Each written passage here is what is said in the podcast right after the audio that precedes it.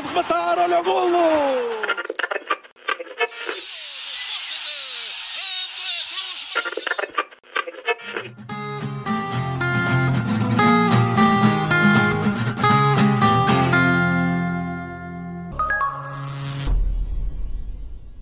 Viva!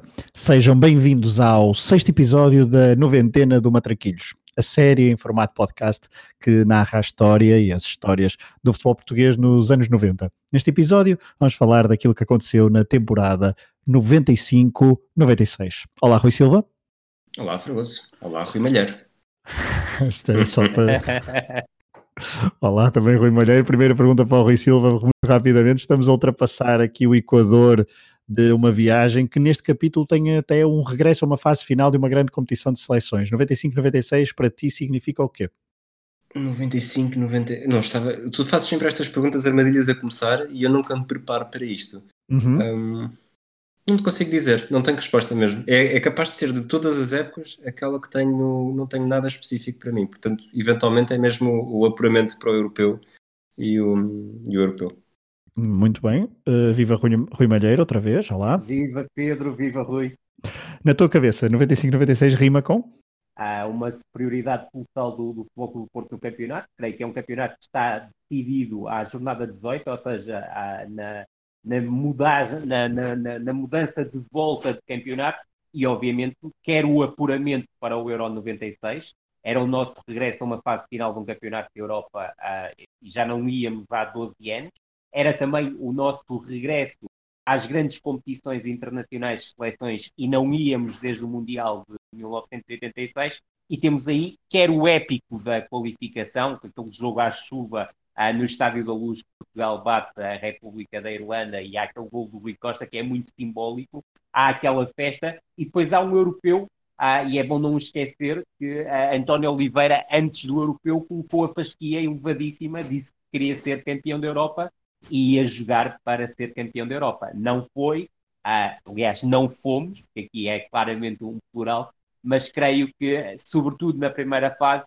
ficamos com uma ideia que Portugal poderia ter chegado à, à, à zona das decisões e não ter caído diante da República Vamos falar sobre isso mais no final do episódio. Não fomos campeões da Europa em 96, tivemos que esperar 20 anos. Bom, 95-96 arranca com duas sensações. Uh, será que era possível parar o Futebol do Porto de Robson depois de um campeonato sem espinhas em 94-95? E será, lá está, que a seleção portuguesa iria chegar ao Euro 96 em Inglaterra? Mais à frente, então, falaremos uns bons minutos sobre a seleção de António Oliveira. A nível de clubes, em Portugal, o Futebol Clube do Porto partia como favorito, de forma destacada, queria aproveitar até alguma instabilidade que se vivia nos dois rivais de Lisboa, principalmente no Benfica. O Sporting vinha para esta temporada com um ânimo em alta, mesmo assim, depois de levantar um troféu na época anterior, a Taça de Portugal, e também por ter ficado em segundo no campeonato. Ambos mantiveram os seus treinadores, Artur Jorge e Queiroz, mas já veremos que não foi assim que terminaram a época. O Boa Vista, depois de ser Boa Vista nas primeiras quatro temporadas de, da década de 90, queria voltar a lutar pelo pódio, depois de uma temporada bem abaixo das expectativas. Um, tínhamos também o regresso do Lessa, mais de 60 anos depois da última participação. Tínhamos também a estreia do Felgueiras de Jorge Jesus e o Alentejo voltava ao mapa da primeira divisão, desta vez com sabor a café Delta, já que o Campo Maiorense era o clube que iria defender o Alentejo. E o estádio Capitão César Correia foi palco de um dos eventos da temporada. Já lá iremos. Já lá iremos a isso, às transferências, aos grandes, ao campeão e às tardes de domingo do futebol português em 95-96. E houve tanto domingos nesta temporada. Mas lá está, tenham paciência. É daqui a uns minutos que falaremos do avançado franzino de Leça da Palmeira. Porque antes, Rui Malheiro, há que fazer a habitual introdução à época 95-96. E se nos costumas trazer aqui neste espaço nomes de técnicos e de jogadores, Rui, talvez importe começar por referir algumas mudanças uh, organizativas, logísticas. Como é que quer chamar estas mudanças de 95-96? É, é curioso, ah, aliás, nós já ah, prévio, na prévia ao programa estávamos a falar ainda em off, e estava, eu estava a contar que em artigos de, da altura, designadamente do Jornal Record, falava-se que finalmente o campeonato português encontrava o caminho da profissionalização e estava cada vez mais próximo da Premier League. A vitória passou a valer três pontos, isso foi universal, mas a novidade em termos de futebol português é que uh, os números nas camisolas passaram a ser fixos. Estamos a falar do verão de 95, em vários campeonatos isso já acontecia. Os jogadores passavam a ter com isso o nome nas camisolas e para além da questão da, da vitória valer três pontos, também de forma universal, passaram a haver três substituições, o que implicou que, em, na grande maioria dos jogos, a, acabaram por acontecer mais duas substituições do que normalmente aconteciam, porque cada uma das equipas tinha direito a ter mais uma substituição disponível. Uh, voltando ao caminho habitual uh, que, que, nós vimos a fazer no, na, na, nos episódios anteriores, há as novidades, já salientaste e muito bem. O Lessa regressa à primeira divisão quase 60 anos depois, 50 uh, e 5, 54, 55 anos depois, comandado por Joaquim Teixeira. Cá está, um caso pouco habitual e como nós temos vindo a analisar já nos episódios anteriores, Joaquim Teixeira opta por não continuar no comando técnico do, do Lessa, é o único dos treinadores promovidos que não segue uh, no, no, comando técnico do clube. Os restantes, Campo Maiorense, que tinha acabado a época com os mesmos pontos do Lessa, mas o Lessa tinha sido campeão, Campo Maiorense com Manuel Fernandes no comando técnico, recordar que as duas principais figuras de, de, da subida do Campo Maiorense foram Rudi e, sobretudo, Zelban, que é um nome que nos está a acompanhar permanentemente em episódios sobre subidas de divisão. 14 golos e nesta altura já estava com 30 e bastantes anos, uh, para além de um ícone uh, do, dos anos 90 do, do nosso Rui Silva, que foi Gila, que conseguiu marcar 6 golos, portanto, o tal defesa goleador da equipa do Campo Mairense. E claro está, a estreia, para além do Campo Mairense, que voltou a colocar no mapa o futebol alentejano, como muito bem disseste, depois da passagem muito curta do Elvas na, na fase final da década de 80, na altura o regresso do Elvas à primeira divisão, mas cá está, é a tal passagem do Campo Maiorense com a marca Delta, obviamente, a, a ter aqui a, um tom de, de claro destaque e ser absolutamente determinante para isto ter acontecido, mas cá está a juntar aqui o Felgueiras de Jorge Jesus, na altura um treinador que já se começava a falar por ter tido um estágio com o Johan Cruyff, pela cor do equipamento uh, do, do, Barcelona, do Barcelona ter muitas ou algumas similitudes com as tonalidades do Felgueiras, e falava-se já muito nesta altura, uh, pelo trabalho que Jorge Jesus tinha, tinha feito na segunda liga ao serviço de Felgueiras, numa equipa a jogar à Barcelona, à Barcelona de, de Cruyff. Uh, e vamos falar, obviamente, sobre o Felgueiras ao longo do nosso episódio. Uh, em termos de subida, o papel, os papéis principais, para além de Jorge Jesus, obviamente, estiveram no, no, no veterano avançado Coelho, antigo internacional português, e cá está, no Tuba ganho Lewis, que depois também acabará por ser um dos protagonistas na primeira divisão, um jogador que tinha jogado vários anos com o Latap na Académica e tinham feito uma dupla absolutamente tremenda. Latapi, um médio mais criativo, um 10, e Lewis, um extremo com grande apetência pela baliza adversária. Em termos de alterações no comando técnico, menos do que nos anos anteriores. O Vitória Sport Clube de Guimarães uh, viu Quinito partir. Quinito leva o clube às competições europeias e ao quarto lugar, mas ruma a Setúbal por opção para estar mais próximo da família e também para fazer o com que o Vitória regressasse à primeira divisão. Saberemos mais lá para o fim do episódio se o conseguiu ou não. Raul Águas assume o comando técnico do Marítimo, aqui com a curiosidade de substituir Paulo Autuori. Paulo Autuori que finalmente tem aquele convite que estava à espera. Não chegou o convite de um grande Portugal, chegou um convite de um clube brasileiro, o Botafogo, e Paulo Autuori, no meio de uma imensa desconfiança, porque era um total desconhecido no Brasil, consegue levar o Botafogo ao título de campeão brasileiro em 1995. E provavelmente no próximo episódio uh, falaremos um bocadinho sobre isto, não tanto neste. Depois, ao Gil Vicente, uh, chegou Bernardino Pedroto, foi o nome encontrado para assumir a sucessão de Vitor Oliveira, que tinha rumado a Guimarães. Joaquim Teixeira abandonou o Lessa e a aposta Lesseira foi em Fernando Festas. Fernando Festas, que tinha treinado muito pontualmente os Salgueiros na fase final, até uh, na fase de transição entre jogador, ele também um antigo internacional português, e a fase de treinador, tinha estado no Salgueiros no final da década de 80, mas vinha com um percurso algo sinuoso entre a segunda divisão e a segunda divisão B, e depois no Tircense Eurico Gomes, depois de um ótimo trabalho, opta por não renovar e assumir um projeto de subida na académica, uh, e cá está o peso na altura da segunda divisão de honra a oferecer contratos uh, muito fortes aos treinadores em busca das promoções à primeira divisão, e o sucessor é José Romão, que tinha saído durante a temporada 94-95 do Belenenses. São estas as cinco alterações nos comandos técnicos dos clubes portugueses no arranque da temporada 95-96. Muito bem, Rui Malheiro. Rui Silva, vou-te passar a bola agora para falar do Sporting, o primeiro dos três grandes a contar em ordem decrescente na classificação. Um, daqui a pouco já falarás do Boa Vista, voltarás a falar do Boa Vista no episódio da noventena, porque ficou bem perto do Sporting. Mesmo assim, o Clube Leonino conseguiu segurar o último lugar do pódio numa época, no mínimo, atribulada. Uh, na primeira época, então, em que valeram três pontos a vitória, houve muitos reforços, muitos casos. Costinha continuou na baliza, jogos interrompidos, festejos com coreografias bem ensaiadas, mas no fundo, se calhar o que fica são mudanças de treinador e também de presidente e um final de época dramático.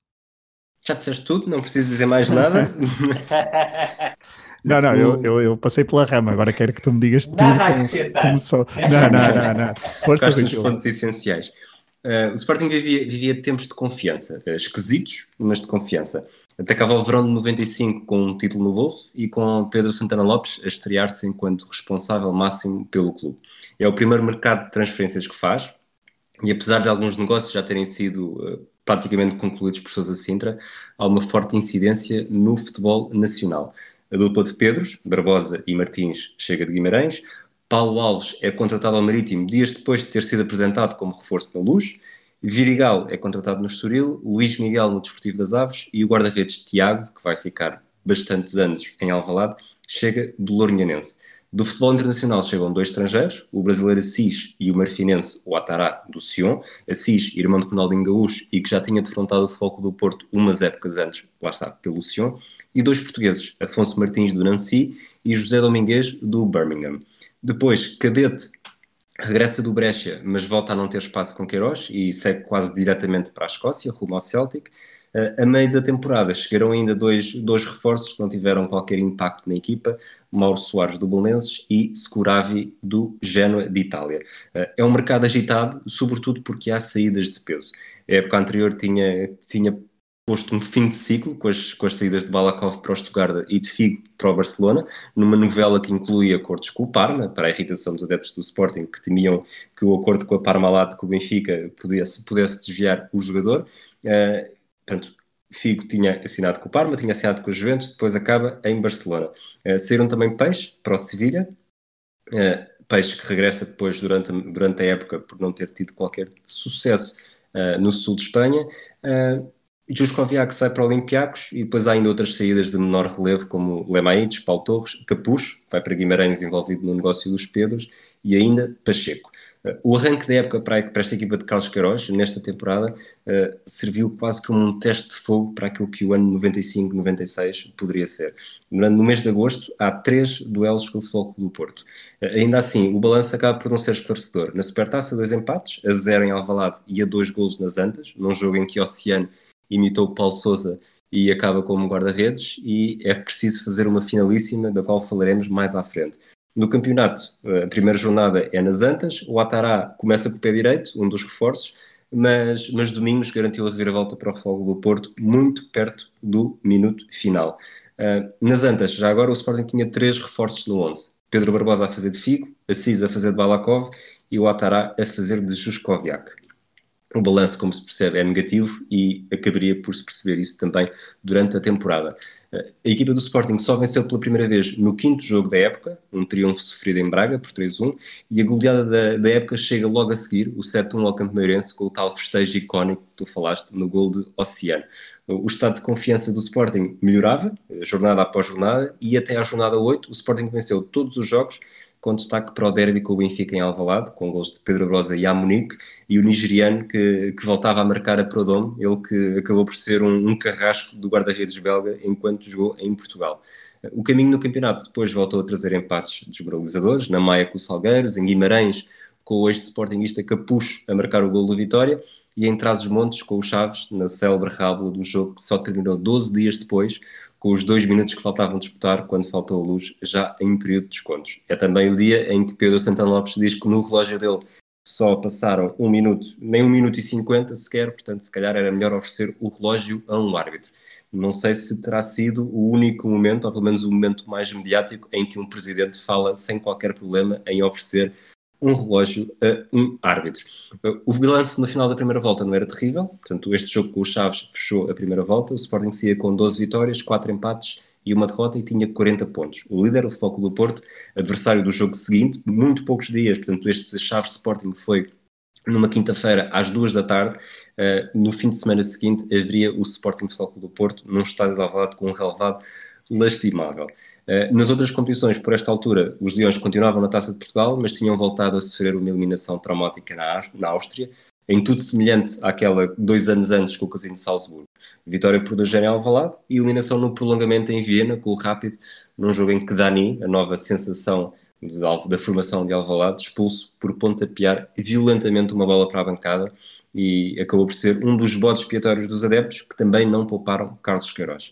Uh, desta forma, o início da segunda volta seria um sim ou sopas para a equipa do Sporting, mas em Alvalade foi canja para os adversários. Domingos bisou pelo Futebol Clube do Porto na vitória por 2-0, Domingos que lá está fazia de Alvalade a sua segunda casa, e depois seguiram-se derrotas no Bessa e novamente em Alvalade, agora com o Sporting de Braga. Janeiro que tinha começado com o Sporting a depender apenas de si mesmo para terminar o mês no primeiro lugar, terminava com os Leões no quarto, a 14 pontos do Futebol Clube do Porto. A era de Carlos Queiroz estava muito perto do fim e chegou mesmo ao seu último capítulo em fevereiro, depois de um empate a zero na luz. E o seu sucessor, o Fernando Mendes, manteve o Sporting vivo na Taça de Portugal, mas no campeonato não foi além de uma vitória em cinco jogos. O homem que seguiu Otávio Machado, Palmelão, e trocou os tratores eh, pelo relevado enlameado de, de Alvalade e de repente a época voltou a ter uma linha de, de salvação. Nas seis jornadas que disputou no campeonato, somou quatro vitórias e dois empates, foi o suficiente para recuperar o terceiro lugar, que entretanto tinha sido perdido para o Boa Vista. E por esta altura também já Pedro Santana Lopes tinha sido substituído por José Roquete. Uh, na finalíssima da Supertaça, em abril, já com Otávio Machado, o Sporting bateu o Fogo do Porto em Paris por 3-0, dois gols de Sapinto e um de Carlos Xavier. Na Taça de Portugal, eliminou o Fogo do Porto no desempate nas meias finais. Houve um empate no, nas Antas e depois em Alvalade, no prolongamento, Afonso Martins marcou o único gol do jogo, o que garantiu que o Sporting ia chegar ao Jamor pelo terceiro ano consecutivo. Mas, uma vez mais, a história voltaria a ser negra, dentro e fora do campo. O Benfica marcou praticamente a abrir por, eh, por Marueiras, vencia por 2-0 ao intervalo, quando um adepto do Sporting morreu depois de ter sido atingido por um very light atirado na bancada do Benfica. O 3-1 final ditou também a primeira derrota dos Leões com o Benfica desde o 6-3 de maio de 1994. Uh, o ano ficou ainda marcado pelos episódios fora, outros episódios fora de relevado, os discursos inflamados de Pedro Santana Lopes contra Pinto da Costa, que na altura era também presidente da Liga Portuguesa de Futebol Profissional. Foi por culpa disto que o tal Sporting Futebol do Porto em janeiro foi, foi ainda mais polémico, com, com, o facto de Pinto da Costa ter o hábito de sentar no banco de suplentes do Futebol Clube do Porto. Houve uma troca de palavras logo na altura da Supertaça. O Pinto da Costa terá dito, então, da próxima vez metam lá um cadeirão, que é aí como sento, não escuso-me sentar no banco de suplentes e no, neste tal dia havia uma poltrona ao lado do banco de suplentes, uma provocação dos dirigentes do Sporting ao presidente do Futebol Clube do Porto e da Liga Portuguesa de Futebol Profissional. Para terminar, o 11 base do Sporting nesta temporada Costinha na baliza, uma vez mais, Nelson, Marco Aurélio, Naibé e Vujacic, Oceano, Pedro Martins, Sapinto, Pedro Barbosa e Amunique, e no ataque Paulo Alves. Uh, Paulo Alves, Sapinto e Pedro Barbosa terminaram a época todos com 14 golos no conjunto das competições. Rui Malheiro, depois deste desfiar da época do Sporting pelo Rui Silva, uh, algum ponto que te chama a atenção e que queiras uh, destacar? É depois deste show do Rui fica muito pouco espaço para poder acrescentar alguma coisa. Por isso é que eu não disse a palavra acrescentar, disse, disse reforçar. Exatamente, não, não, não, não, há nada, não, não há nada a reforçar, só salientar, aí para complementar a, a, ideia, a ideia do Rui, para, para termos uma, uma ideia, um, na altura falou-se que o Sporting em termos de, de defeso, ou seja, no, no verão de 95, uh, investiu um milhão e meio de contos em aquisições, e esse número era invulgar para a altura no futebol português e marcou um investimento em termos de aquisições muito superior quer ao de Futebol do Porto, quer mesmo ao do Benfica, que, que produziu alterações profundíssimas no, no, no, na, sua, na sua equipa. Aquilo que também me parece importante salientar em relação à temporada do, do Sporting é o, o falhanço em termos de campeonato passa claramente por, pelos pontos que o, que o Rui tocou. Entre a jornada 18 e a jornada 20, que é a tal mudança de volta, o Sporting soma três derrotas consecutivas. Isso não só o afasta do primeiro lugar, como o vai deixando para trás em termos também da, da, da luta pelo segundo e até terceiro lugar, que ainda se complica mais entre a jornada 23 e a jornada 29, período em que o Sporting soma apenas uma vitória. E há aqui um aspecto curioso, que é a mudança de comando técnico, a não a de Carlos Queiroz para Fernando Mendes, foi uma aposta ainda de, de Santana Lopes, mas, sobretudo, também já o preparar do futuro com Fernando Mendes como treinador, que é uh, Fernando Mendes é despedido no jogo, adiante do, do Vitória de Guimarães em Pacheco, em que o Vitória vai vencer a, a Alvalade, uh, mas já com Otávio como treinador adjunto de Fernando Mendes. E num ápice, Otávio passa de treinador adjunto para treinador principal e acaba a temporada. E não deixa de ser curioso que, apesar da derrota na final da taça de Portugal, e o Ruiz também já frisou esse aspecto, e é um aspecto marcante, uh, toda a final da taça de Portugal e todas as, as repercussões em relação à final da taça de Portugal ficam marcados pelo incidente lamentável do, do Very Light, está muito acima do, do, futebol, mas a verdade é que Otávio cria uma nova esperança em relação aos adeptos do Sporting, mesmo até uh, recebeu amplos elogios por parte da comunicação social, salientando, a partir principalmente uh, da vitória 3-0 sobre o Futebol Clube do Porto na Supertaça, que estava a ser criado um Sporting diferente, um Sporting sem ponta de lança, com muita mobilidade no ataque, onde apareciam Sapinto, onde também poderia aparecer Pedro Barbosa e a Munique, uh, porque esse aspecto caracterizou claramente essa vitória, sobre a qual falaremos um bocadinho mais à, à frente, uh, e criou aqui uma nova esperança sobre qual o impacto que Otávio Machado, com um trajeto uh, largo como adjunto do Futebol Clube do Porto, poderia aqui marcar no Sporting como treinador principal. Muito bem, avancemos para o Benfica, Rui Madeira, que ficou em segundo lugar e também não se pode dizer que uh, tenha sido uma época, foi menos atribulada se calhar do que a do Sporting, mas também uh, bem longe da tranquilidade de outros tempos. Um, ficou muito distante do primeiro, a equipa encarnada começou muito mal a temporada no campeonato, Uh, e lá está, fica marcada pela saída precoce de Arthur Jorge, por algumas derrotas embaraçosas, pelo regresso de Mário, Will, Wilson a um clube que no verão tinha contratado vários jogadores, viu sair outros e que até terminou a levantar, lá está, o tal troféu na Taça de Portugal. Mas Rui Malheiro, vamos ao início. O Benfica 95-96 começou com o pé esquerdo. Eh, começou com, com, o pé esquerdo e começou logo com o pé esquerdo e a marcar muitos autogolos uh, no, no, seu defeso, uh, com uma lista de despesas interminável, onde estavam nomes icónicos do, do Benfica, como era o caso de Vítor Paneira, que nem sequer tinha terminado a época anterior, tinha sido suspenso devido a uma entrevista que eu creio que terá dado ao recorde na altura em que criticava um ou outro aspecto, foi afastado, suspenso, penalizado com uma multa para aquela altura extremamente vigorosa. Uh, Vítor Bandeira foi afastado, Isaías também uh, foi incorporado na lista de dispensas, uh, Neno também, uh, sendo que Neno na altura era o segundo guarda-redes, mas tinha sido o guarda-redes do, do, último título. Há o episódio aqui bastante lamentável em relação a Paulo Madeira, que chegaram a, a falar-se de declarações de Artur Jorge, que teria dito que a Paulo Madeira que o melhor que teria a fazer era ir treinar para a praia, e Paulo Madeira foi um dos jogadores dispensados. César Brito, também dispensado, William dispensado e transferido na altura para a França antes de ir para o Compostela, Tavares e Nelo, também dispensados, regressam ao Boa Vista. Uh, na lista de saídas, até por serem jogadores relativamente caros, Canirria, Edilson, Moser, a reforma de, de Veloso, outro histórico da, da equipa do, do Benfica e da década e meia anterior do, do Sport Lisboa e Benfica, para além, obviamente, do momento em que o Benfica quis contratar Stanic, ou seja, quis renovar com Stanic, mas Stanic já tinha outros planos para a sua carreira e o Benfica chegou atrasado. Junta-se a estes a venda de Abel Xavier, a permitir aqui algum encaixe financeiro à equipa do, do Benfica. Em termos de mercado, uh, o Rui também, quando falou do Sporting, salientou esse aspecto.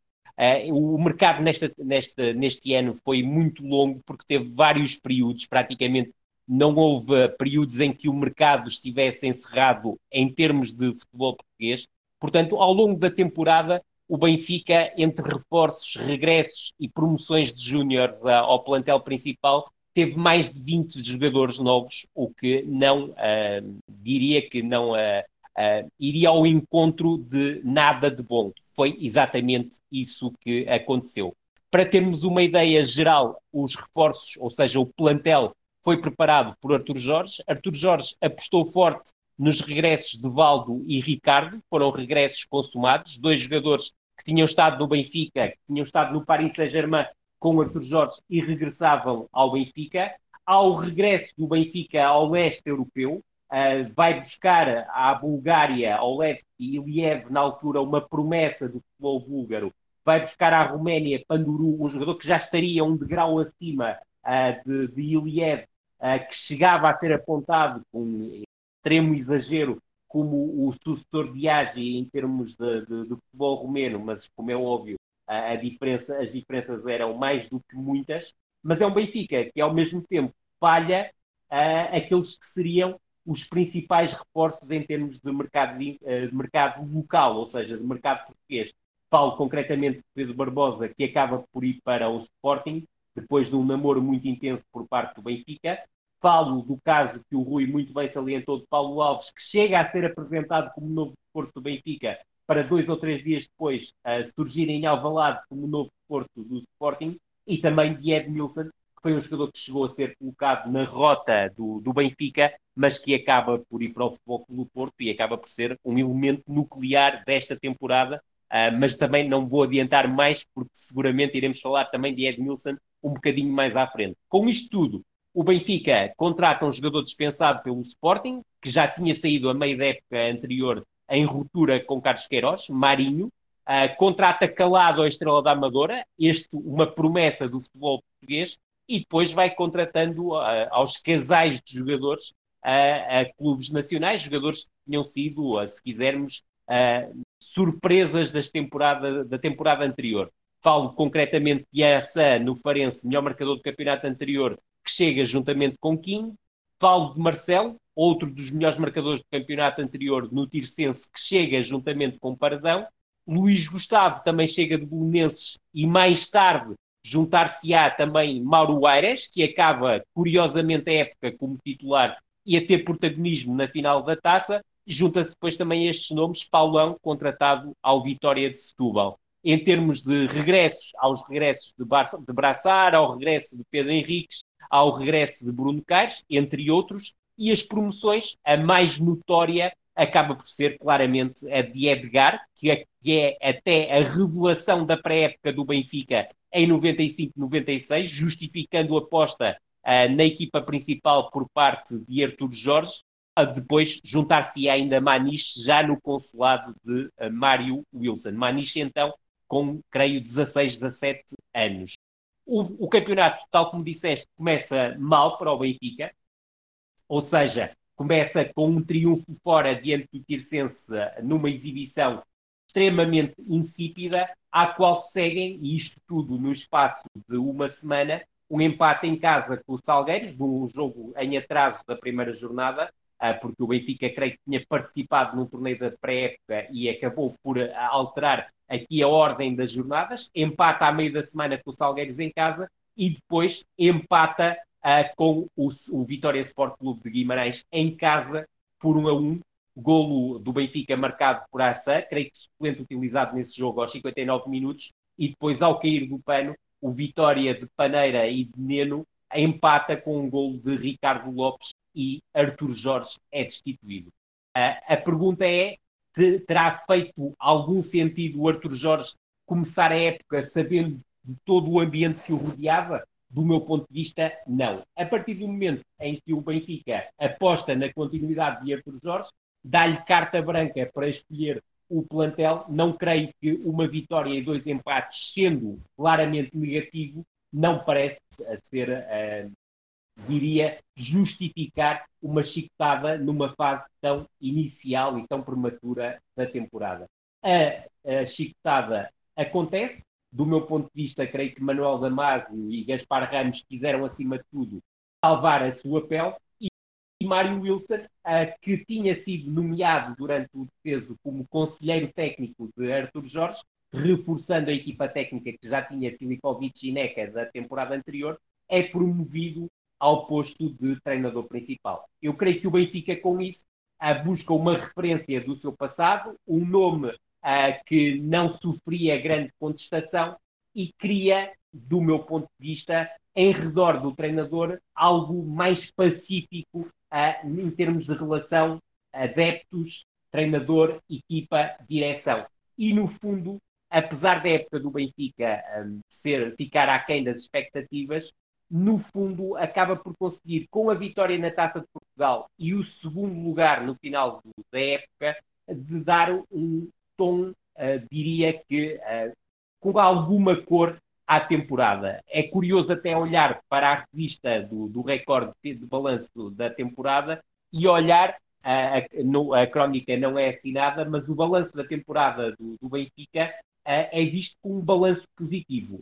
não creio que a história do Benfica justifique, então, naquela altura, um segundo lugar e uma vitória na Taça de Portugal como algo muito positivo, juntando depois uma participação europeia que eu já falarei daqui a pouco, que deixa a desejar, nomeadamente no confronto colosso uh, do, do futebol europeu, o Bayern de Munique, mas a verdade é que há esta perspectiva de uma época positiva, do meu ponto de vista não é positiva, mas acaba por ser uma época, sobretudo tendo em conta aquilo que viria a ser o futuro uh, próximo do Benfica, acaba por ser uma época menos má. Em termos de campeonato, a equipa encontra a serenidade com a entrada de, de Mário Wilson, consegue ciclos curtos de vitórias, ou mais ou menos curtos de, de vitórias, na primeira volta, para, ter, para termos uma ideia, consegue um ciclo de duas vitórias, depois um ciclo de três vitórias e acaba a primeira volta com cinco vitórias consecutivas. Mas a verdade é que falha nos jogos mais difíceis e falha com algum estrondo, ou para não dizer mesmo com bastante estrondo. Ou seja, na sexta jornada, o Benfica de Mário Wilson vai a Alvalade, perde por 2-0. Na jornada 10, eh, vai às Antas, perde por 3-0, uma derrota pesadíssima e curiosamente na jornada 11 recebe o Boa Vista e empata em casa por 1-1. A mudança da primeira volta, do meu ponto de vista, é claramente, e, e já estava uh, muito difícil as contas do Benfica em relação ao título, uh, para mim seria uma missão impossível, mas a verdade é que a mudança de, da primeira para a segunda volta, com dois jogos consecutivos fora de casa, marca claramente o afastamento total do Benfica da corrida pelo título e até criaria algumas dúvidas sobre a capacidade do Benfica chegar ao vice-campeonato. Isto porquê? Porque o Benfica empata na deslocação ao Funchal com muitas dificuldades diante do Marítimo por 2-2 e começa a segunda volta numa sexta-feira à noite a perder por 4-2 diante do Salgueiros fora de casa. Portanto, no final da jornada 18, a jornada de início da segunda volta, o Benfica estava a 11 pontos do Futebol Clube do Porto a 3 do Sporting e igualdade pontual com o Boa Vista e com este, eh, com este resultado uh, de, da derrota pesadíssima diante do, do Salgueiros. A segunda volta não tem características muito diferentes da primeira, ou seja, o Benfica acaba por alcançar o segundo lugar com bastantes tropeções. Volta a ter séries curtas de vitórias consecutivas, três vitórias primeiro, duas vitórias depois, três vitórias em dois ciclos na fase final da época que lhe vai, valem o segundo lugar. Eu creio que há momentos claramente baixos nesta segunda volta do Benfica, só falando do campeonato. Esses momentos são a derrota no Restelo por 1 a 0 e a derrota em casa com o Farense também por 1 a 0, juntando também o facto de não ter conseguido ganhar na luz a um Sporting claramente em crise com, com Carlos Queiroz e Santana Lopes em rota de colisão e já nessa altura se falava que Carlos Queiroz seria uh, mais tarde ou mais cedo demitido e que essa demissão até poderia ocorrer após o jogo uh, na luz. É certo é que o Benfica, mesmo com o Sporting em crise, empata 0 a 0. O momento alto em termos de campeonato do Benfica, quer em termos de época toda, mas uh, falando concretamente da segunda volta, acaba por ser a vitória 2-1 diante do Futebol do Porto em casa, jornada 27, golo de Valdo aos 14 minutos de penalti, segue-se o empate por Emerson e depois João Pinto, logo a seguir ao, ao golo de Emerson, a produzir aqui uh, o 2-1 e a consumar uma vitória diante do Futebol do Porto muito acidentado, já que com o Vitor Bahia suspenso, e falarás daqui a pouco sobre isso, Silvino uh, marcou, uh, foi o guarda-redes titular, mas lesiona-se aos 5 minutos e é substituído por Vitor Novo, que acaba por fazer uh, o resto do jogo como titular na baliza do Futebol do Porto, e apesar de toda a sua experiência, é, era um guarda-redes que tinha vários anos de primeira divisão, uh, alguns deles até também como suplente, mas nunca tinha defendido a baliza de um clube com a dimensão do Futebol do Porto. E depois, cá está, e aqui creio que é o ponto uh, de ruptura, quer para a chegada do Benfica ao segundo lugar, mas para ganhar posição em relação a Sporting e Boa Vista, que é a vitória do Benfica no Bessa por 3-1, golos de Ricardo e um bis de João Vieira Pinto, sempre decisivo, num jogo em que, curiosamente, o Benfica uh, joga com 10 a partir dos 35 minutos devido a uma expulsão de Bruno Caires, mas o Boa Vista só marca o 1-3 aos 85 minutos por Arthur. É este o resumo em termos de campeonato. Em relação às outras competições, na Taça UEFA, só Mário Wilson uh, no comando técnico do Benfica, já que substitui, curiosamente, Arthur Jorge antes da deslocação a, a. Uh, e é na Bélgica que Mário Wilson se estreia e estreia-se logo com uma vitória retumbante por 3-1, mesmo que King tenha sido lateral improvisado nesse jogo. Depois, na segunda mão em casa, o Benfica vence por 2-1. É o jogo em que Mário Wilson estreia Maniche na equipa principal do Benfica e logo como titular.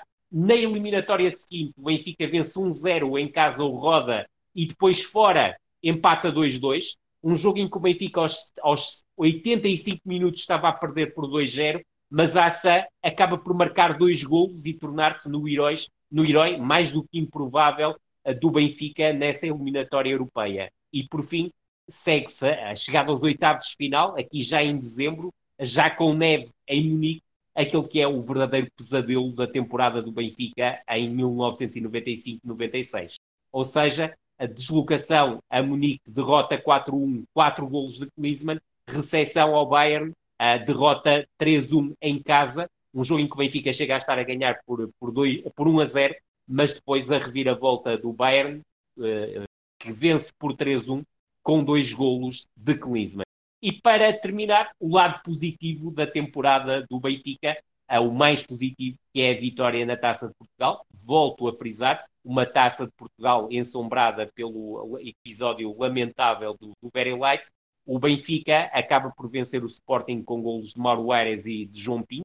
Chega a estar a vencer por 3-0. Uh, ah, o Sporting depois reduz de grande penalidade, uma grande penalidade que produz a despedida triste de Ricardo do Benfica, já que, apesar de ter ganho a Taça de Portugal, é expulso no lance da grande penalidade. Mas a verdade é que para chegar à final da Taça de Portugal, o Benfica passa por um trajeto duríssimo.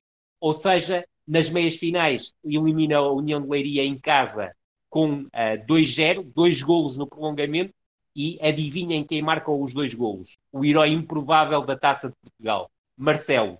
Quartos de final, vitória de Guimarães em casa, mais uma vez o Benfica a precisar de prolongamento para vencer o jogo por 1-0. Quem marca o golo? O herói improvável, Marcelo.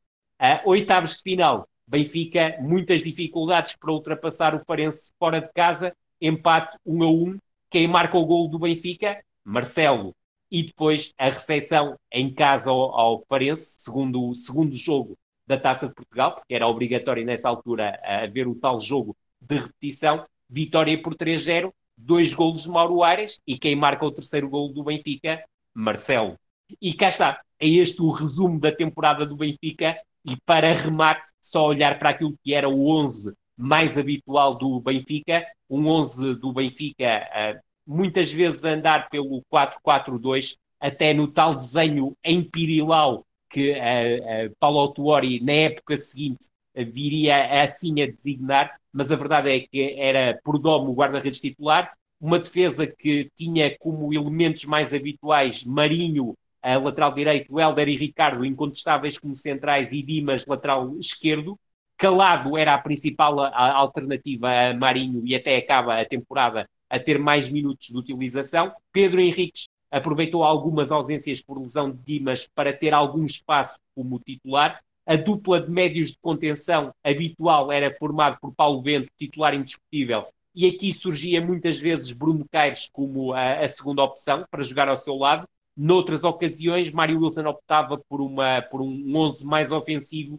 e aí podiam encaixar-se quer Iliev no corredor central, quer Edgar a partir dos corredores laterais, ou Panduru, tanto a partir eh, do corredor central como de uma ala a, a, ao encontro do corredor central. Valdo era indiscutível, jogava como médio ofensivo, algumas vezes partia dos corredores laterais em direção ao corredor central, mais aberto sobre as alas, Kennedy, que foi um jogador que jogou muito como ala nessa temporada, ainda que em espaços também Edgar e mesmo Paulão tenham tido algumas oportunidades. João Pinto, absolutamente determinante como segundo avançado, uma época notável de João Pinto, segundo melhor marcador do campeonato, não faz uma época ao nível de 93-94, mas é o elemento absolutamente crucial do Benfica em 95-96, tal como disse, segundo melhor marcador do campeonato atrás de Domingos, com 18 golos, e depois no ataque, muita rotação. Uh, Marcelo acaba por ser incrivelmente o avançado mais utilizado,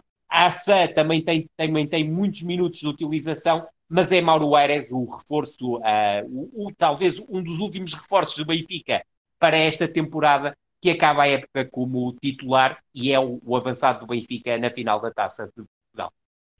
Rui Silva, queres destacar alguma coisa deste, desta época do Benfica 95-96? Quero. O Marcelo, o Marcelo só não marcou na Taça de Portugal ao Tirsense, a sua antiga equipa, na quarta eliminatória. Entrou para o lugar da Assan na segunda parte, mas o, é os dois golos foram do João Pinto. Muito bem. Vamos avançar para o campeão nacional em 95-96, o Porto de Bobby Robson, que conquistou assim o bicampeonato e foi de forma irrepreensível. Um, estamos a falar de uma equipa de ataque, no campeonato marcou 84 golos e proporcionou várias goleadas, que o digam, por exemplo, Marítimo, Tircenso, Estrela da Amadora, Sporting de Braga ou Felgueiras, todos estes jogos e todas estas equipas foram goleadas nas Antas, onde o Porto foi praticamente imbatível. Já lá vamos aos jogos, antes disso, olhamos para o plantel. Os russos Kulkov e Yuran voltaram à Rússia, ao Spartak Moscovo. Jaime Magalhães saiu para o Lessa, já em final de carreira. António André fez em 94-95 a sua última temporada. Os flops Baroni, Paz, Netsundo, Ozuan já eram história e o Porto reforçou-se cirurgicamente no mercado. Um avançado móvel, loiro, chegou do Salgueiros para marcar 14 gols em todas as competições. Falo, claro, de Edmilson.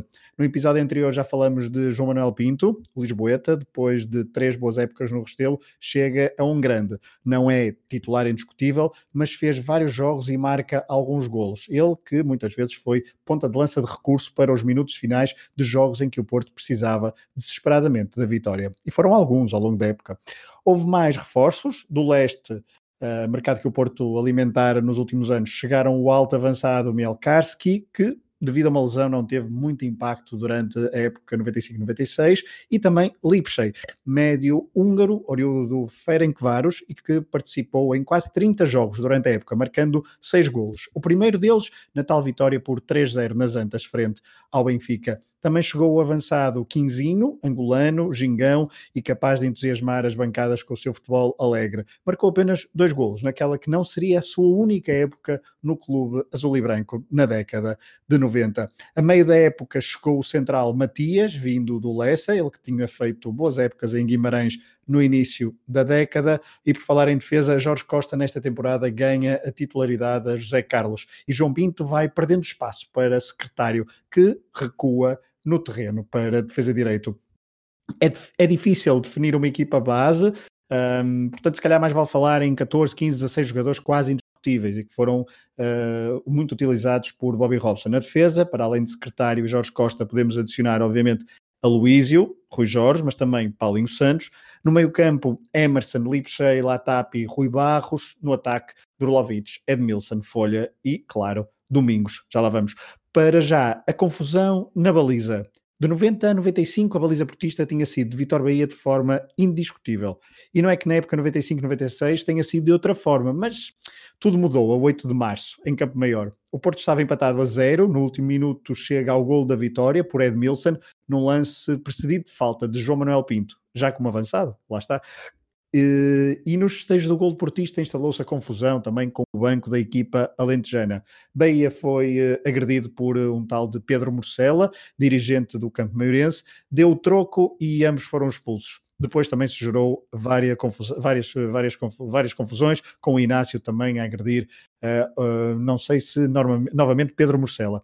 Uh, Bahia foi suspenso dois meses e houve uma espécie de polémica nacional, pois estava em risco a sua participação no Euro 96, mas depois o castigo foi à medida. foram então suficientes os dois meses para evitar não ir à Inglaterra. Só que o Porto perdia assim o seu guarda-redes para o resto da temporada. Nesse jogo, Robson ainda tinha uma substituição, algo típico no inglês. Entrou Silvino aos 90 minutos, reforço portista de início da época aos 36 anos. Ele era o guarda-redes na Taça de Portugal, já tinha jogado também no campeonato, curiosamente 45 minutos na primeira volta frente ao, lá está, Campo Mairense. E jogou os dois jogos seguintes no campeonato, Uh, antes de se lesionar, no tal segundo jogo, como o Rui Madeira disse há pouco, na luz um, logo nos, nos, primeiros minutos do jogo. Para, para o seu lugar entrou Vitor Nova, só que o Porto ficava apenas com um guarda-redes e lá está, o mercado estava sempre uh, aberto e nessa altura era possível contratar a meio da época. Chegaram Jorge Silva e Lars Eriksen, o primeiro entrou apenas no último jogo do campeonato para ser campeão, o sueco, suplente de Ravelli nos Mundiais 90 e e também no Euro 92, ainda fez sete jogos nesta temporada. Ou seja, estamos a, estamos a falar de 5. É o 5, é o número de guarda-redes que o Futebol Clube Porto utilizou na temporada 95 e todos jogaram alguns minutos no campeonato. Bom, deixemos de lado a polémica da baliza. O Futebol Clube do Porto fez mais forte, fez um belíssimo arranque e ao longo da época só perdeu duas vezes no Campeonato Nacional. Desta vez a primeira derrota foi à 27 jornada na Luz, 2-1 ponto fim a um ciclo que, de jogos invicto que já vinha da época passada, da oitava jornada 94-95 até à 26 de 95-96, o Porto não perdeu uma única vez, 30, 53 jogos. No final da primeira volta, o Porto tinha sofrido três golos apenas, o que também comprova a solidez defensiva que vinha praticamente desde o início da época, e foram golos, uh, os golos sofridos do Futebol Porto nessa primeira volta foram de Lewis, de quem já falamos, um 1 do Futebol Porto Felgueiras, num, golo, num jogo em que, agora se a memória não me soa, estamos a falar de dois golos de Trinidad e Tobago, Lewis de um lado e Latapi do outro. Confirmas, Rui Malheiro? Confirmo, e até houve uma reportagem da RTP que tinham programado segunda-feira à noite sobre esse acontecimento. Muito bem, portanto, bastante curioso. Do, dois golos uh, de dois jogadores da Trinidade e Tobago, um de cada lado. O Futebol Porto depois também sofreu golos uh, no último jogo da primeira volta uh, em Belém, por Giovanella, e o outro golo, e agora estava a escapar aqui qual foi o último golo. Outro o Atará foi o primeiro. O Atará, exatamente, o primeiro. Muito obrigado, Rui Silva, de quem tu já falaste há pouco, no tal jogo em que Domingos bisou no primeiro jogo do campeonato e também, lá está, viria a marcar toda a sua temporada. Uh, o Futebol Clube do Porto uh, voltou a perder mais uma vez ao longo, ao longo da época, na, perto, bem perto do final. Foi uh, em casa, a única derrota em casa, a única vez que o Porto perdeu pontos nas Antas. Foi frente ao Vitória da cidade de Guimarães. Os homens da cidade Berce venceram por 3-2 e quebraram um jejum que durava desde 1972. Sim, o Vitória não vencia nas Antas desde esse ano. Curiosamente, em 72 venceu por duas vezes no estádio do Futebol Clube do Porto por 2-1. Ambas, uh, portanto, uma vez para a temporada 71-72 e a outra para a temporada 72-73. Destaque também para o facto do Porto não conseguir novamente voltar a vencer nos Barreiros, foi 1-1. Contra os principais rivais já falamos aqui, venceu em casa o Benfica por 3-0, depois perdeu na Luz 2-1, frente ao Sporting duas vitórias, com quatro golos de Domingos. Uh, Domingos foi estrela do campeonato, melhor marcador da competição com 25 golos, vários deles decisivos e em jogos importantes, como já percebemos. O Sporting foi facilmente derrotado no campeonato, mas na taça foi carrasco do Futebol Clube do Porto nas meias finais da competição, isto depois da equipa de Robson ter tido muitas dificuldades em eliminar o União de Lamas e o Sporting Clube de Lamego. Na Supertaça já falamos, uh, o Futebol Porto teve que ir a Paris novamente para uma finalíssima e desta vez correu mal, derrota pesada, frente, a 3, frente ao Sporting de Otávio Machado, 3-0. Na Liga dos Campeões, a equipa de Robson foi rei, foi, a equipa foi rainha dos empates, no caso, se a equipa é rainha, num grupo com Nantes, Alborg e Panathinaikos, um grupo aparentemente acessível para seguir em frente. O Porto apenas ganhou um jogo frente aos dinamarqueses em casa, bis de Rui Barros. Uh, perdeu apenas um jogo, é verdade, um zero em casa frente ao Panathinaikos, mas depois somou quatro empates, o que significou a eliminação na fase de grupos da prova mais importante de equipas do continente europeu. Rui Malheiro, 94-95 e 95-96 foram dois campeonatos praticamente sem espinhas para o Futebol do Porto de Robson. Se no episódio anterior falamos da ausência de Artur Jorge devido à doença, desta vez foi Robson que teve também que se ausentar durante algumas semanas, deixando a equipa entregue a Inácio. Mesmo assim, o Futebol do Porto não se ressentiu a nível interno. Um, que aspectos são mais importantes naquela que seria a última época do técnico inglês em Portugal? É, tu tocaste no, nos pontos absolutamente cruciais. Uh, a ausência de Robson é muito importante Uh, cria alguma até desorientação na, na, no início da temporada, mas muito bem colmatado uh, pelo, por Augusto Inácio, ainda que se tenha também falado muito já naquela altura do peso que José Mourinho teria na equipa técnica do Futebol Clube do Porto. Mas para termos uma ideia, uh, Bobby Robson está afastado do comando técnico do Futebol Clube do Porto uh, em termos presenciais em agosto, setembro e outubro. Só regressa já em novembro ao comando técnico do, do Futebol Clube do Porto. E, portanto, foi um largo tempo sem o treinador inglês uh, presencialmente porque daquilo que foi apurado na altura, e falava-se muito sobre isso na altura, o contacto de Bobby Robson mesmo a, a, a recuperar a, de, de, uma intervenção cirúrgica e de um, de um, processo muito complicado em termos de, de saúde, Bobby Robson mantinha sempre um contacto permanente Uh, e era, no fundo, até o reeditar de uma história que tinha acontecido uh, com José Maria Pedroto uh, na década de 80 no Futebol Clube do Porto. Saliento, obviamente, do ponto de vista negativo da temporada do, do Futebol Clube do Porto, a presença na Liga dos Campeões, eu, sinceramente, não, não, sei se vocês me podem tirar aqui uma dúvida que tenho em relação a esta temporada. Eu creio que o Alborg acaba por surgir na Liga dos Campeões, no, neste, no, neste grupo do Futebol Clube do Porto, porque o Dinamo Kiev foi excluído da, das competições europeias. Uh, tenho, essa, tenho essa sensação. Não tenho a certeza absoluta sobre, sobre isso, mas fica, fica aqui a ideia. Mas, sobretudo, fica, como é óbvio, num grupo que era apontado inicialmente como acessível, a o Futebol Clube do Porto não ter conseguido chegar à fase seguinte da Liga dos Campeões num ano em que a Liga dos Campeões para o Futebol Clube do Porto começou logo com a fase de grupos e essa também uh, foi uma das novidades da, da temporada. Depois, de, de, em termos positivos, um campeonato que mesmo com a, com a ausência de, de Bobby Robson presencial, volto a frisar esse aspecto, foi um passeio para o Futebol Clube do Porto. E a verdade é que o Futebol Clube do Porto chega à 18ª jornada, altura em que vence de forma uh, absolutamente contundente em Alvalade, uh, do meu ponto de vista, com o título na mão. E aquilo que se falava na altura era a capacidade que o Futebol Clube do Porto teria para bater todos os recordes do campeonato. E tal como salientaste muito bem, Pedro, uh, à 18ª jornada o Futebol Clube do Porto apenas, apenas tinha três golos sofridos não tinha derrotas uh, e seguia também com um percurso uh, quase inatingível em termos de, de vitórias não consecutivas. É certo houve alguns tropeções pelo caminho, mas tropeções pequenos, o, já falaste do, do, do, de Felgueiras, por exemplo, mas a verdade é que o Futebol Clube Porto seguia numa sequência fantástica. Eu creio que há um ponto de viragem na época do, do Futebol Clube Porto. Obviamente o Futebol Clube Porto vence em Campo Maior, mas tudo aquilo que aconteceu em Campo Maior acaba por ser uh, desmotivante para o coletivo.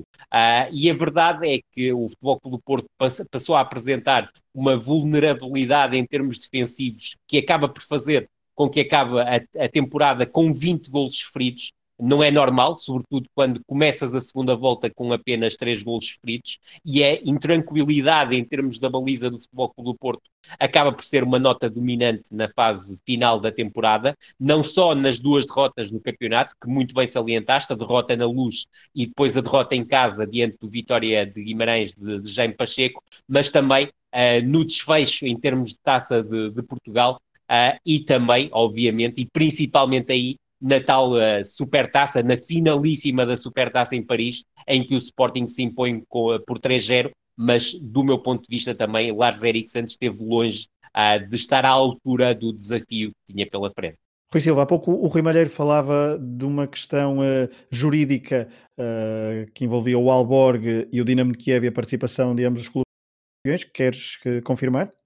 É, confirmo. O grupo originalmente seria Nantes, Porto, Dinamo Kiev e Panathinaikos. Na jornada 1 chegou a disputar-se o Dinamo Kiev Panathinaikos. Exatamente. Venceu 1-0, mas depois o árbitro espanhol António López Nieto Uh, fez queixa que foi que responsáveis ucranianos o tentaram corromper.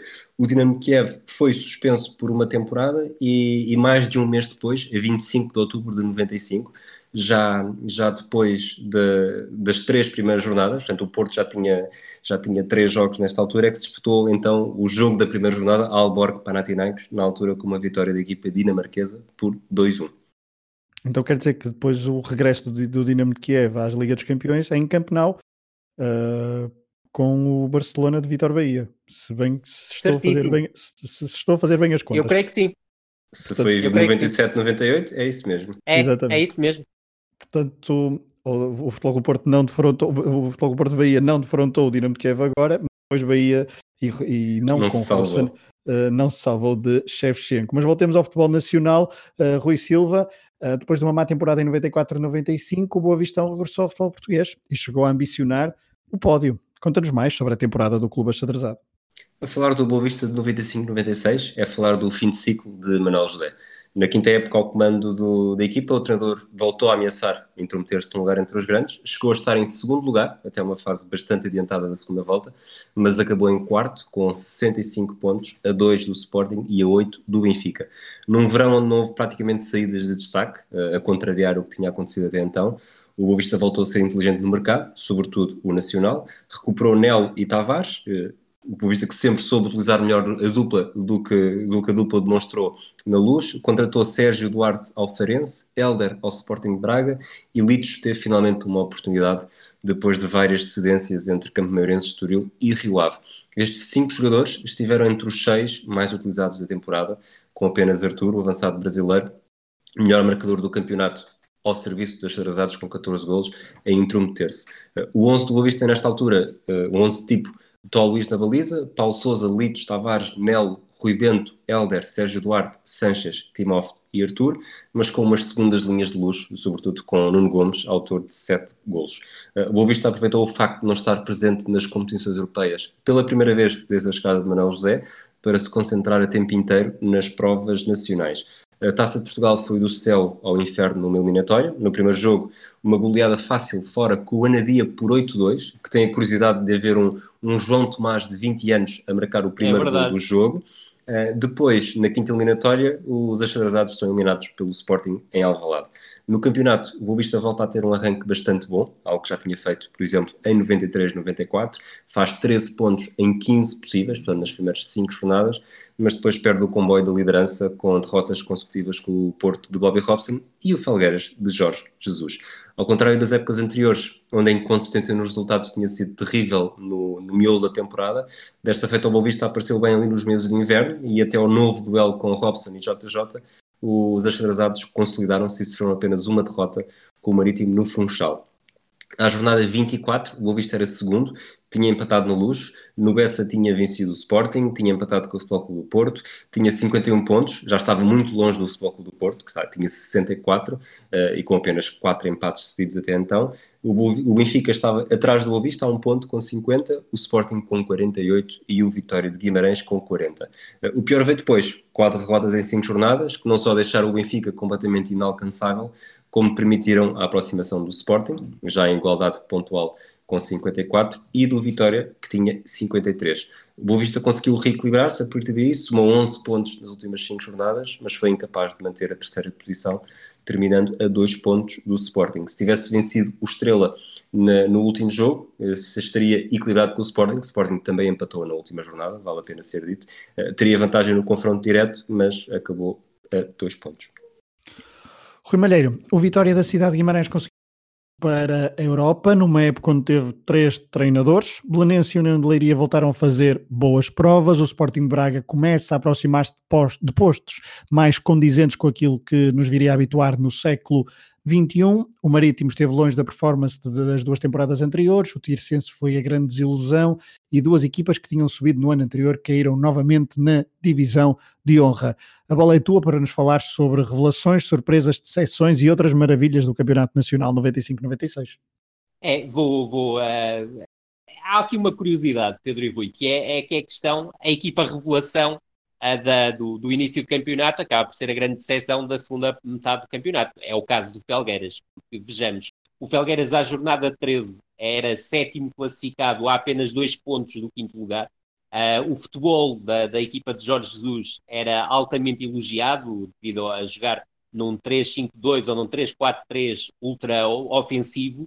Cá está a tal colagem ao Barcelona de, de, de Cruyff mas a verdade é que entre a jornada 14 e a jornada 20, o, o Felgueiras soma dois empates e cinco derrotas. Mas a verdade é que ninguém acreditaria que aquilo que aconteceu se concretizaria, que é nas últimas 13 jornadas a equipa do Felgueiras vence dois, dois encontros, sendo que um já foi na última jornada, soma dois empates e tem nove derrotas. E aquilo que pareciam uh, precisa, é necessários 8, 9, 10 pontos para alcançar a manutenção, acabam por ser 8 pontos que são insuficientes para o Felgueiras conseguir a manutenção na primeira divisão e acaba por descer. Portanto, do início absolutamente lunar, com uma equipa a jogar um futebol ofensivo, um futebol atraente, a ser claramente considerada a equipa revelação do campeonato, acaba por ser uma grande exceção e, infelizmente, a última jornada em Felgueiras, mesmo com uma vitória, tem factos absolutamente lamentáveis,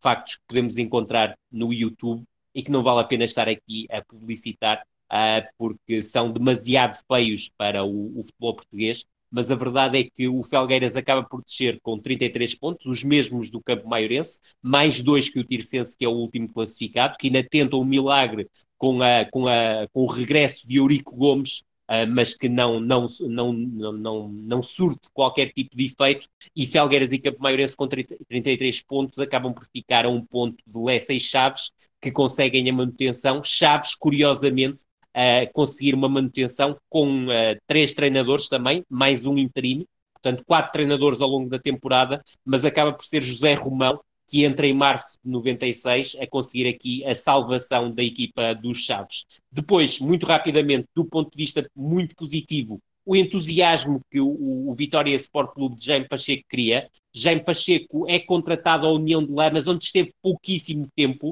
Uh, Jaime Pacheco consegue, uh, e uh, Jaime Pacheco substitui Manuel Machado em janeiro de 96 no comando técnico do Vitória. Manuel Machado que substituíra Vítor Oliveira em dezembro de 95.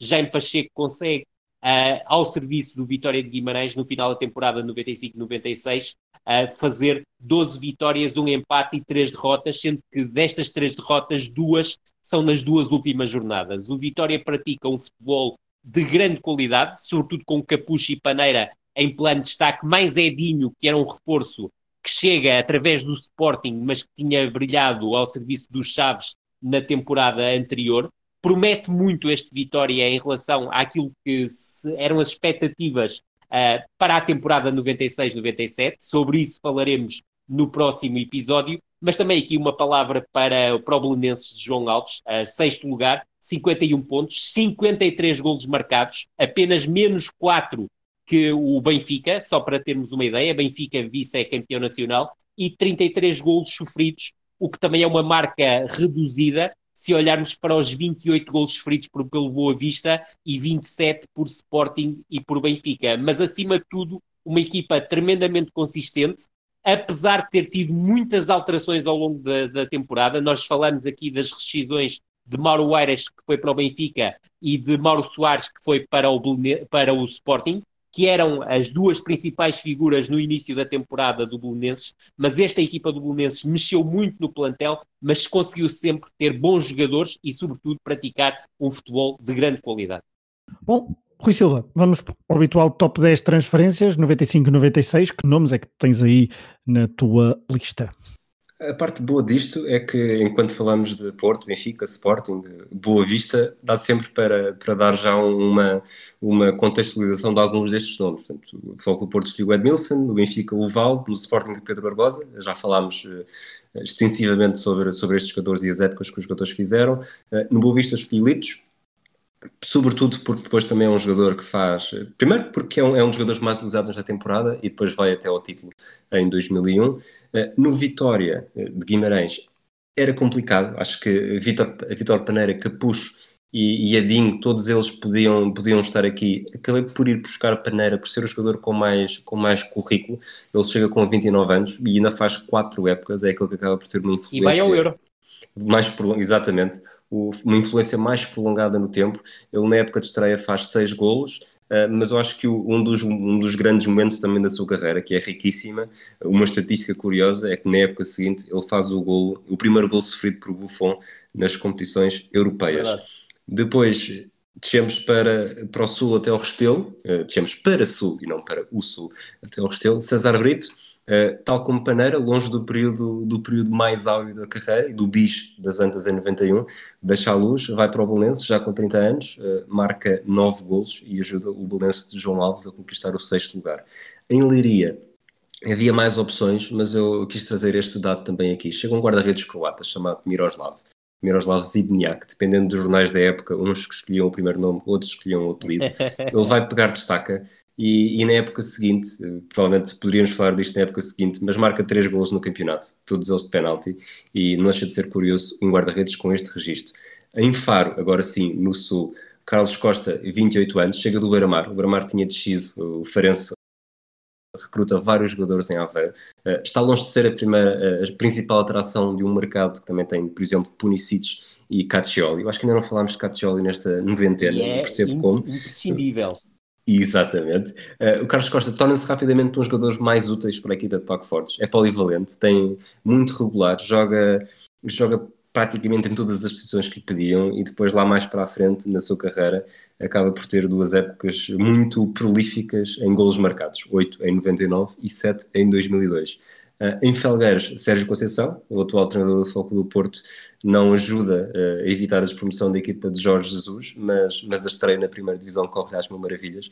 Ele já tinha passado pelo Penafiel e pelo Lessa, e aqui acho que sente finalmente o gosto da elite, torna-se um jogador essencial na estratégia de JJ, faz 30 jogos, 4 golos e, e merece a promoção na temporada seguinte. Por último, outro reforço de uma equipa que deixou divisão, no Campo Madeirense, uh, Jimmy, e na altura era apenas Jimmy, não era nem Jimmy Hasselbank, nem Jimmy Floyd Hasselbank, um reforço para uma equipa que, que esteve até à última sem grande, sem grande sucesso, teve melhores momentos do que outros. Uh, Jimmy tinha um estilo único, uma facilidade de remate a fazer lembrar Isaías, foi descoberto na Holanda, numa equipa dos escalões secundários, e nesta temporada fez. LTO. Exatamente. fez 12 golos em 31 jogos, também ele garantindo uh, uma promoção, neste caso, para o Bessa. Rui Malheiro, muito rapidamente, até porque já, vamos, já vai longo o programa, algum destaque que o Rui não tenha dado? Algum destaque a um, algum jogador que, não, que o Rui não tenha incluído na, na sua lista? Ah, o Rui fez uma lista fantástica, mas eu, apesar de já, já irmos longos, eu tenho que recordar aqui algo que é absolutamente incrível, que é a apresentação em pleno relevado após um jogo do Campo por parte do presidente Naveiro do novo reforço que ele na altura chamou o Chim.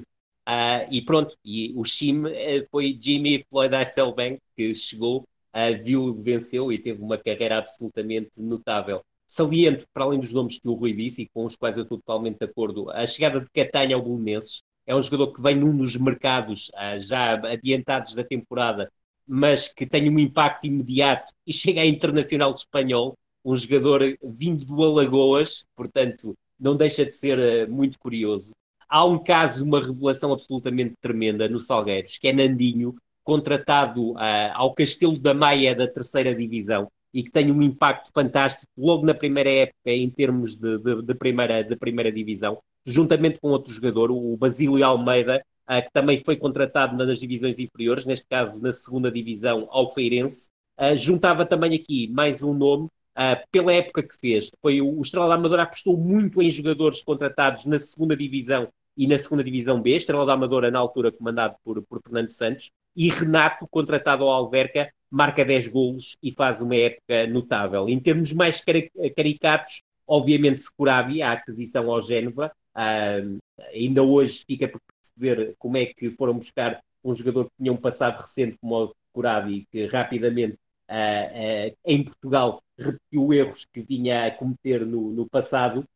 foi também uma época que no mercado de março vários clubes portugueses aproveitaram para contratar jogadores suecos um deles era apontado como uma grande promessa do futebol sueco, mas acabou por, por, por falhar uh, rotundamente. Era o caso de Johnny Rodlund, que chegou para o Sporting de, de, de, Braga, e depois também aqui no lado também um bocadinho mais excêntrico, uh, a equipa do Tirsense apresentou uh, dois internacionais. Um que tinha estado, e com algum destaque, no Mundial de, de 94, o caso de Siazia do Nantes, mas também outro que também tinha estado, outro mundialista, da Audi, não com tanto destaque, mas um canhoto que tinha um percurso fantástico no campeonato marroquino, mas ambos no futebol português tiveram dificuldades claras de adaptação. Muito bem, vamos para outras competições. Já falamos da Supertaça, já falamos da Taça de Portugal. Vamos à divisão de honra. Um, o campeão foi o Rio Ave, orientado por Henrique Calisto, que subia assim ao principal escalão do futebol nacional depois de cair em 1988. O Sporting de Espinho também subiu, mas Rui Malheiro passa a bola porque o Vitória Sadino, orientado por Quinito, conseguiu ficar em segundo e voltar ao convívio dos grandes. É, e, é uma, é uma época muito interessante na, na, na segunda liga. O, o, Rio Ave foi claramente a equipa mais forte, muito bem reforçada. O mercado brasileiro uh, foi, serviu para, para contratar jogadores que viriam depois a marcar na, na, na Primeira Liga.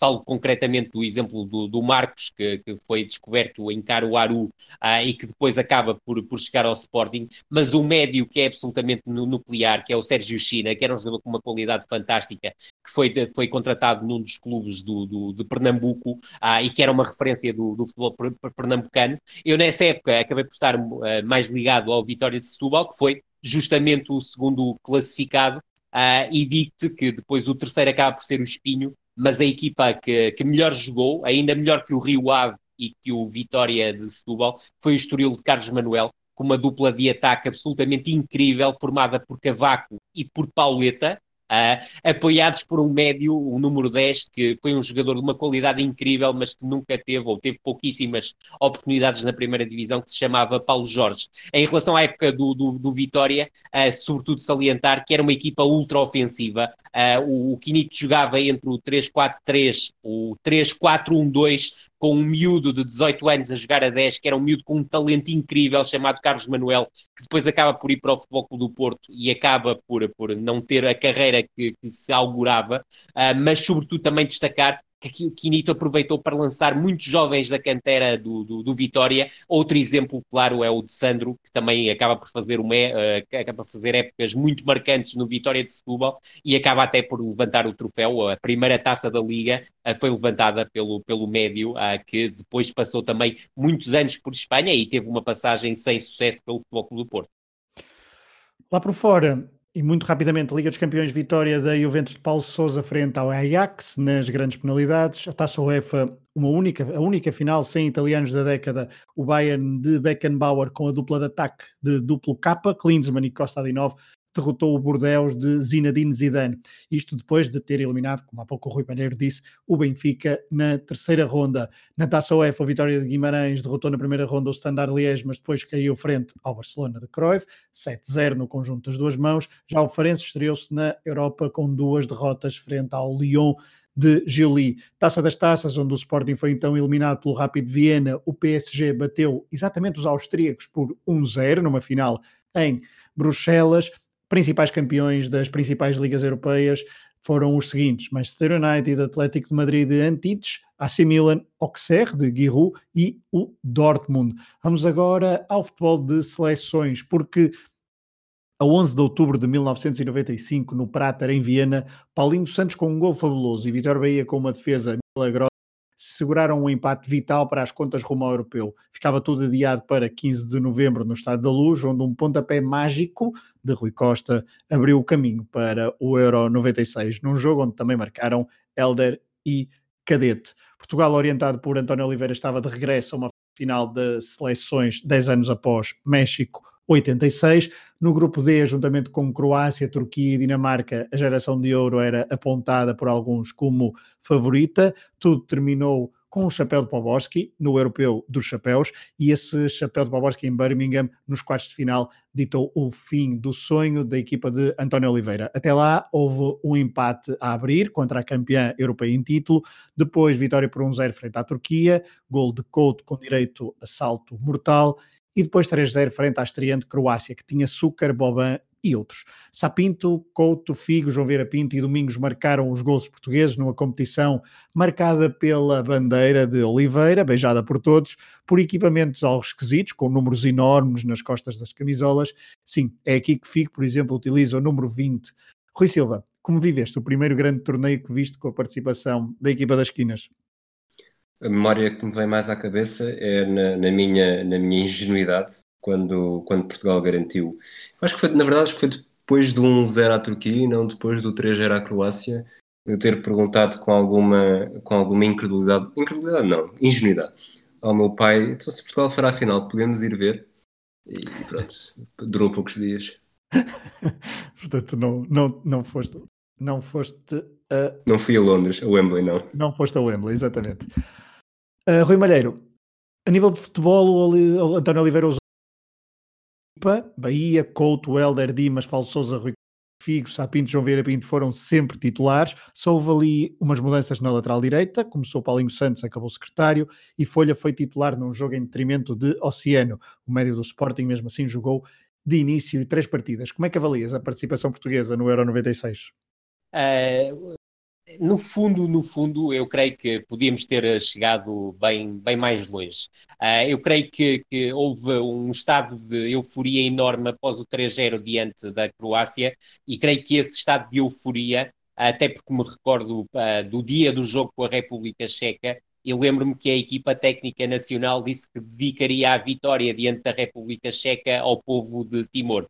E dedicar vitórias antes dos jogos, por norma, nunca produz eh, grandes efeitos. A verdade é que a seleção nacional uh, apresentou no, no, Euro 96 uh, ah, aquela, aquilo que eu uh, diria a conjugação entre as duas gerações de campeões do, do mundo, com alguns reforços, e que uh, no, na fase, uh, diria, não uh, intermédia das carreiras, porque as carreiras ainda acabariam por ser mais longas, mas numa fase de, de, ainda de juventude e com potencial enorme e frescura enorme para fazer uh, aquilo que Arthur Jorge definiria como coisas bonitas. Uh, é certo que a vitória com a Turquia por 1-0 parece uma vitória curta. Uh, eu, eu creio que Portugal jogou muito bem nesse jogo. Uh, depois a, vi a, vitória frente à Croácia é claramente uh, incontestável e representa também uma vitória sobre a sobranceria de um adversário que queria jogar contra a Alemanha na fase, na fase seguinte, mas depois, diante da República Checa, eu creio que Portugal uh, somou demasiados equívocos uh, e, e foi um bocado à semelhança daquilo que tinha acontecido com a Croácia diante de Portugal, ligeiramente sobranceiro. E creio que pagou caro e pagou com um chapéu que acabou por tirar a Portugal do Campeonato da Europa, mas ficou claramente, pelo menos para mim e, e, para, para várias pessoas com quem já falei sobre o Euro 96, o sabor uh, amargo uh, de que era possível fazer muito mais. Mas havia, obviamente, em nós a esperança que uh, quase seguramente estaríamos presentes no Mundial de 98. a verdade é que não aconteceu, mas o Mundial 98 com os jogadores naquele momento que eu acho que seria a chave das suas carreiras, como acabaria por ser comprovado em 2000, mas já com a, a primeira geração já um pouco mais desgastada, eu creio que o Euro 96, mas principalmente o, o, o Mundial 98, seriam o ponto zénite destas duas gerações em conjunto. Rui Malheiro, e como é que, já agora um apontamento para também falarmos da, da campeã europeia, a seleção alemã, que bateu o carrasco português, a República Checa, na final de Wembley, com o gol de ouro de Bierhoff. Sim, eu creio que acaba por ser a seleção mais forte da, da competição. Uh, é certo que houve uma paixão muito grande em relação à seleção inglesa, uh, também pela forma desinibida como a Inglaterra se apresentou nesse, nesse campeonato da Europa, Uh, pela forma também como os adeptos apoiaram aquela questão do, do, do futebol estar de volta à casa, sentiu-se ao longo da, da, competição, mas eu creio que a Alemanha é a seleção mais forte dessa, dessa, dessa competição. Uma Alemanha com um livro, um livro a pensar o jogo como 10, o Summer, uh, Matias Summer, que eu acho que também acaba por ser claramente o jogador-chave da competição. O lado revelação uh, tem que ser entregue à, à, República Checa por ter conseguido chegar à final, por ter sido também uma, uma, uma, uma seleção que colocou muitas dificuldades à Alemanha na, na final uh, e pelo percurso que teve até, até chegar a, a, essa fase, revelando jogadores que depois acabariam também por se tornar uh, em referências de, do mercado de transferências nesse verão. É o caso de Karel Poborski, mas também podia falar de Patrick Berger, que depois tem uma carreira brilhante ao serviço do, do Liverpool.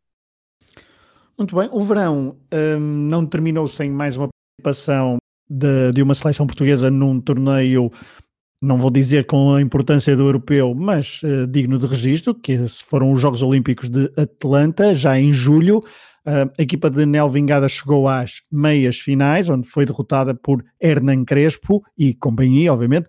O avançado na altura do River a caminho do Parma pisou e fez o resultado final, 2-0, Vidical ao poste e Nuno Gomes sozinho perante Cavalheiro já nos últimos 15 minutos tiveram oportunidades para dar esperanças a Portugal, mas sem efeito. Depois, no jogo que poderia ter dado bronze, Portugal foi cilindrado pelo Brasil 5 0. Um tal de Ronaldo, que ainda não era fenómeno, abriu o marcador nesse jogo e na camisola, na altura, ainda se lia Ronaldinho.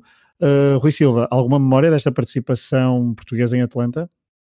Um penalti defendido, salvo erro, contra a Argentina na fase de grupos, que Sim. foi um, acho que é o Nuno Espírito Santo, salvo Nuno erro na baliza, Nuno na baliza, exatamente. Que ele voa para o lado direito, faz uma defesa brutal para canto, e, e eu lembro-me de estar na sala dos meus avós, e depois eu tinha sempre o hábito de costas para a televisão, a tirar a bola contra a parede, o móvel servia de baliza, e eu atirava lá para um lado para o outro, fazer as defesas também, e tentei replicar, e repliquei algumas vezes, porque também é muito difícil, essa defesa do Nuno, do Nuno vezes e vezes sem conta. Sem estragos na mobília? Claro, sempre sem estragos na mobília. Eu só partia, só partia as janelas no quintal, uh, os vidros no quintal, dentro de portas nunca estragava.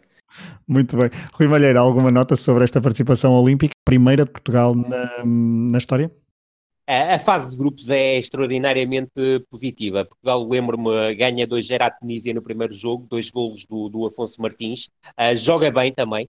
Depois há o tal jogo que o Rui se refere, que é o Argentina-Portugal. Uh, aí uh, havia o, o, favoritismo era claramente apontado à Argentina, uh, mas Portugal consegue equilibrar o jogo. Eu creio que marca o Burrito Ortega para a Argentina e depois o Nuno Gomes empata para a seleção nacional.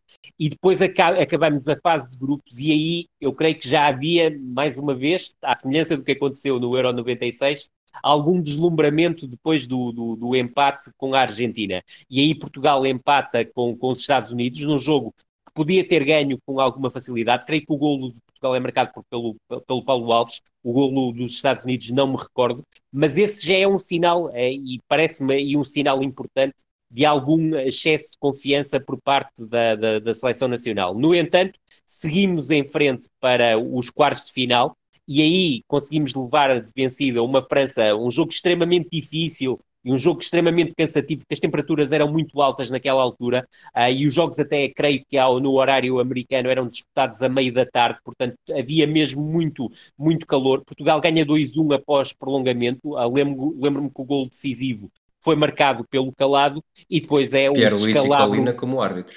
Hum, não, não, já não me lembrava, não fazia a mínima ideia. E depois começa, obviamente, o, o descalabro, que é a derrota diante da Argentina, uh, num jogo, uh, pelo que tinha acontecido na, na, na, na, fase de grupos, em que Portugal tinha muita, muita ambição em chegar à, à, à final e tinha, cá está, mais redobrada ainda depois do, do empate, mas aí o, o Crespo faz um jogo espetacular e creio que o Ortega também, uh, se, não, se não estou em erro mas creio que os golos são do, do, do Crespo. E depois na outra meia-final, e é uma meia-final absolutamente épica, entre a Nigéria e o Brasil. É um jogo que também vai a, a prolongamento, em que o Brasil, creio que está a ganhar ou por 3-0 ou por 3-1 e a Nigéria consegue a reviravolta uh, no, no marcador, que depois nos obriga a um jogo pela medalha de bronze em que o Brasil uh, tortura-nos. E eu lembro-me que para aí com 10 minutos de jogo já estávamos a perder 2-0 Uh, e as coisas podiam ter sido muito feias e acabaram por ser, ou seja, Portugal uh, perdeu por 5-0, mas ainda podiam ser mais feias do que esse 5-0 se o Brasil não tenha abrandado um bocadinho uh, o, o, ritmo que estava a impor na partida, enquanto depois na final. mais uma vez, uma espetacular Nigéria consegue ganhar no, no prolongamento, creio, à, à Argentina e conseguir aí a medalha de ouro no, nos Jogos Olímpicos e admito, a Rui, não sei se me podes confirmar, o gol decisivo é do Amnic. Do Amnic aos 90 minutos, ainda no tempo regulamentar.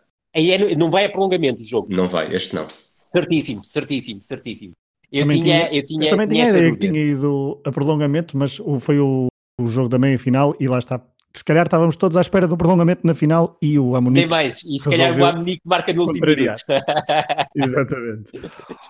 Bom, vamos para. O... Estamos a entrar no final do episódio, onde trazemos eh, momentos eh, marcantes de 95, 96. O episódio já vai longo. Eu, aqui, um apontamento mais pessoal, já me começo a lembrar de coisas uh, bem mais concretas.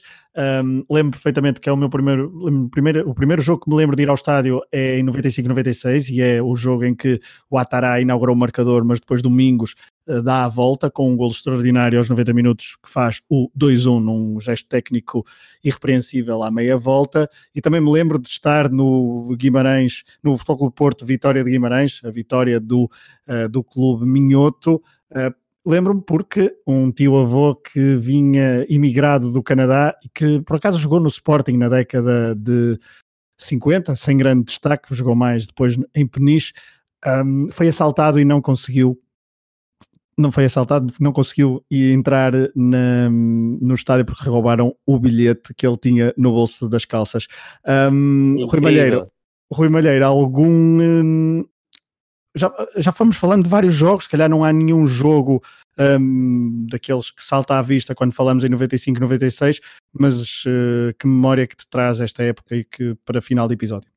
É, para, para terminar, eu creio que o, que o jogo do chave da temporada é o jogo da jornada 18, a 13 de janeiro de 96, em que o Futebol Clube do Porto, a 5 pontos de distância, uh, vai ao Alvalade e vence por 2-0 com dois golos de domingos, curiosamente num jogo em que Bobby Robson, de forma muito sagaz, desenha os dois golos de forma idêntica e via-se que era claramente trabalho de laboratório, que era a deslocação do ala direito para o corredor central, e curiosamente nesse período dos dois golos uh, jogou Edmilson e Rui Barros uh, nessa função, porque Rui Barros tinha entrado para o lugar de Edmilson, Bobby Robson tinha ficado chateado por Edmilson falhar dois golos na cara de Costinha, mas a verdade é que o Ala deslocou-se para o corredor central, abrindo espaço a Domingos no corredor direito. No primeiro golo, Domingos ganha uma falta, uh, da qual uh, o, uh, o Drulovic transforma num livro lateral que Domingos depois aproveita completamente isolado por uma, uma má saída para fora do jogo do Sporting,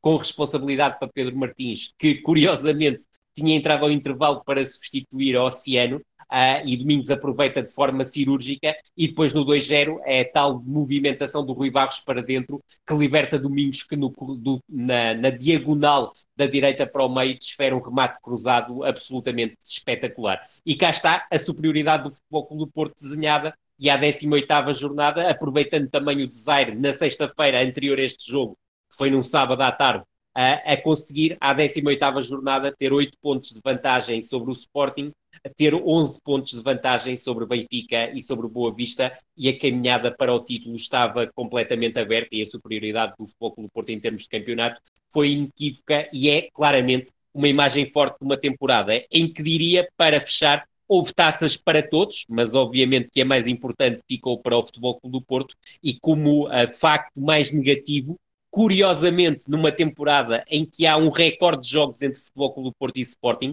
nem mais nem menos do que sete, mas o facto mais negativo da temporada é obviamente o Very Light que ensombrou a festa da final da Taça de Portugal entre Benfica e Sporting, festa uh, que acabou por ser muito ensombrada para um Benfica que venceu aí o seu troféu uh, da temporada 95-96. Rui Silva, para terminar, começaste este episódio a dizer que não havia assim nada marcante na tua cabeça uh, logo à partida e depois desta viagem por 95-96. Acho que não podemos fugir ao gol, do, ao gol do Rui Costa, até porque para a nossa, e agora a nossa estou a falar de mim e de ti, Fragoso, desculpa, Malher, por estar a deixar de fora. Não, para a nossa geração foi, o, foi a primeira vez que vimos Portugal e uhum. Portugal apurar-se para uma grande, para uma grande prova. E, e, não deixa de ser curioso também que é um dos momentos que nós temos no, no nosso genérico, um dos áudios, é precisamente esse gol do Rui Costa no Estádio da Luz, a fazer na altura 1-0 contra a República da Irlanda. É isso mesmo, Rui. O tal golo maravilhoso, como narra Paulo Catarro no nosso genérico. Termina assim o sexto episódio da noventena, a nossa viagem pelos anos 90 bem, medido, bem medidos do futebol português. Próximo episódio, 96, 97, que traz algo inédito. Fiquem uh, à espera então do próximo episódio. Nós estamos entusiasmados por por, eh, pela próxima gravação e vocês esperemos que estejam entusiasmados pela próxima audição. Rui eh, Malheiro, Rui Silva, um abraço para os dois. Grande abraço. abraço e os nossos corpos não estão definitivamente em câmara lenta. um abraço a todos, obrigado por terem estado desse lado. Até à próxima.